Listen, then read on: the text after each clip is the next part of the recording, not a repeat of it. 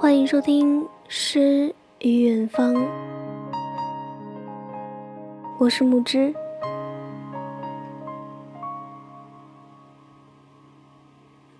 今天给大家分享的文章来自于竹悠悠。用自己喜欢的方式过一生。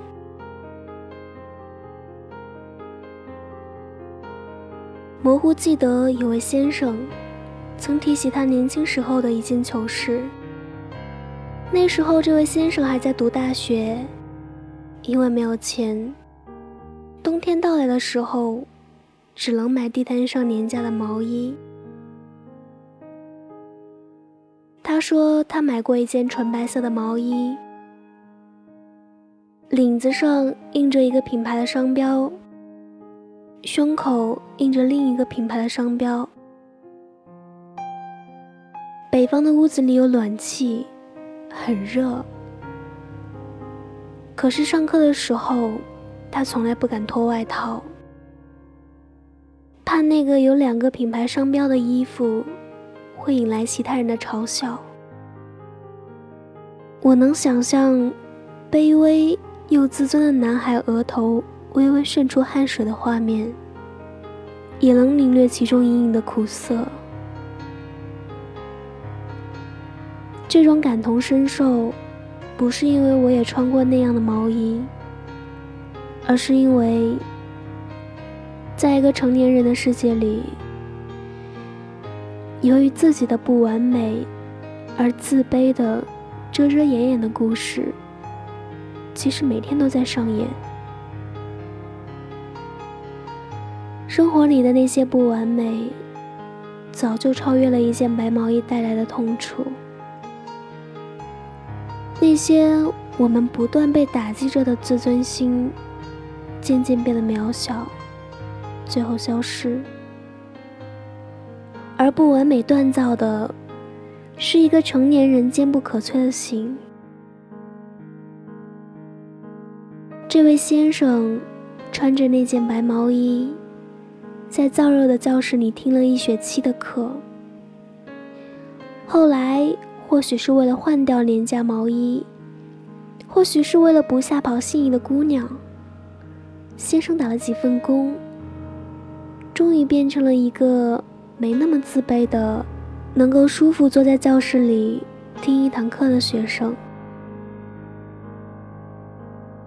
我被这个简单的故事打动，是因为在这偌大的世界里，我们都曾举步维艰。也许现在依然默默挣扎，可每个人都在用自己的方式，慢慢去变成一个接近梦想的人。只是过程到底有多难，没人比我们自己更清楚。你一定也有那样孤独而又怯懦的时候。譬如随着拥挤的人潮，走在十字路口，只看得见路人脚步匆匆，恍惚间，也就忘记了自己原本要走的方向。路人的脸上盛满了自信与满足，那一刻，就好像在这个世界上，只有自己，蠕动在租来的小房间里。每天重复着枯燥的工作，只看得见十年后的自己，看不见十年前的美梦。想起《熔炉》里的那个美术老师，明明做着正确的事，按着正确的步骤，却不能像其他人一样，那么容易的获得成功。相反。总是一次又一次面对体制的冰冷和人情的淡漠。可熔炉动人之处就在于他的那句：“我们一路奋战，不是为了改变这个世界，而是为了不让世界改变我们。”那些我们孤独又感到不知所措的时候，就像是漆黑海岸上辨不清方向的孤舟。只有心中曾经燃过的梦想，才能让某个地方潜藏的灯塔重新闪出光亮。我们从降生那天到长成一个大人，摔倒过无数次，而后来那些跌倒，不再像我们小时候一样理所当然，也不再像小时候一样有大人抱起。这些跌倒或许会在人潮涌动的街头，身边的每一个人都看似优雅大气。好像就只有你狼狈的摔了一跤，但其实这都没有什么大不了。摔倒的人还是会重新站起来，拍掉身上沾上的泥土，继续往前走。而终点就在那儿，只要你没有忘记，它就不会变。唯一微小的变化只在于你的跌倒。推迟了美好的到来。那些一个人淋过的雨，一个人痛哭过的深夜，一个人领悟到的孤单，一个人感受过的绝望，都会沉淀在我们的心中，慢慢变成一个新的自己。直到有一天，你不再怕孤单。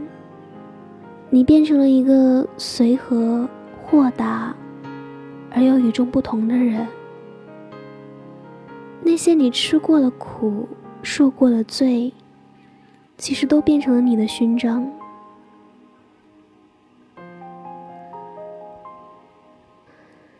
死亡诗社里，那个不羁的老师对一群像极大人的孩子说：“因为我们都是凡人。”信不信由你。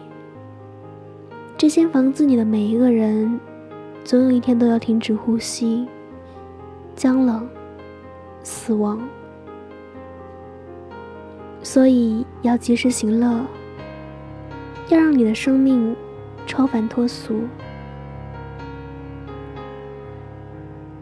其实我们每一个人都是自己生命游轮上的水手。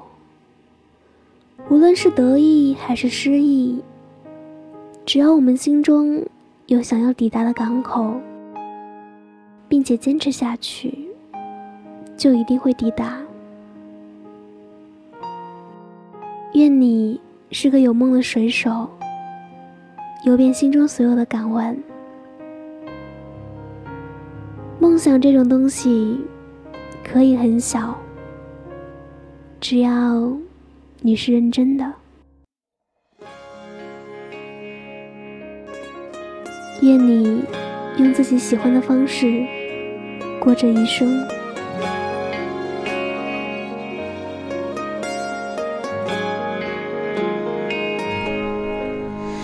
你是第一个发现我，情，越是心里难过，所以当我不肯落泪。的战斗，你会心疼的抱我在胸口。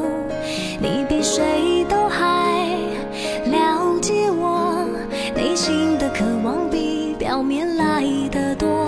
所以当我跌断翅膀的时候，你不负我，但陪我学忍痛。要去看的最远的地方。和你手舞足蹈聊梦想，像从来没有失过望、受过伤，还相信敢飞就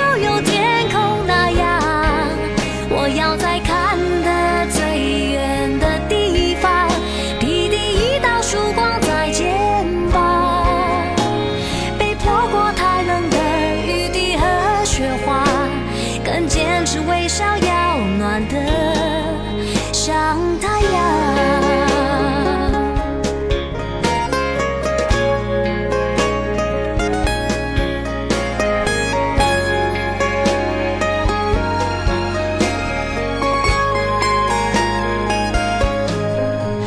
你比谁都还了解我内心的渴望。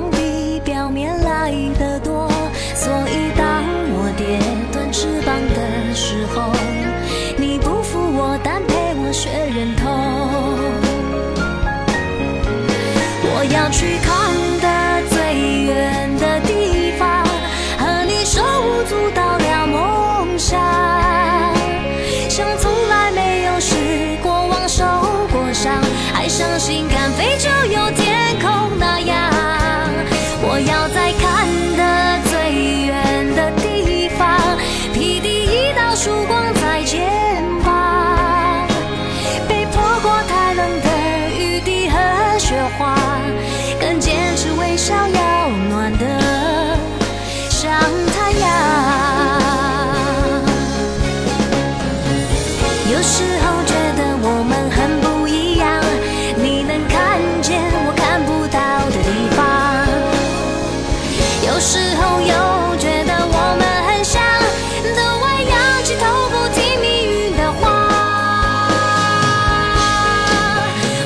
去看的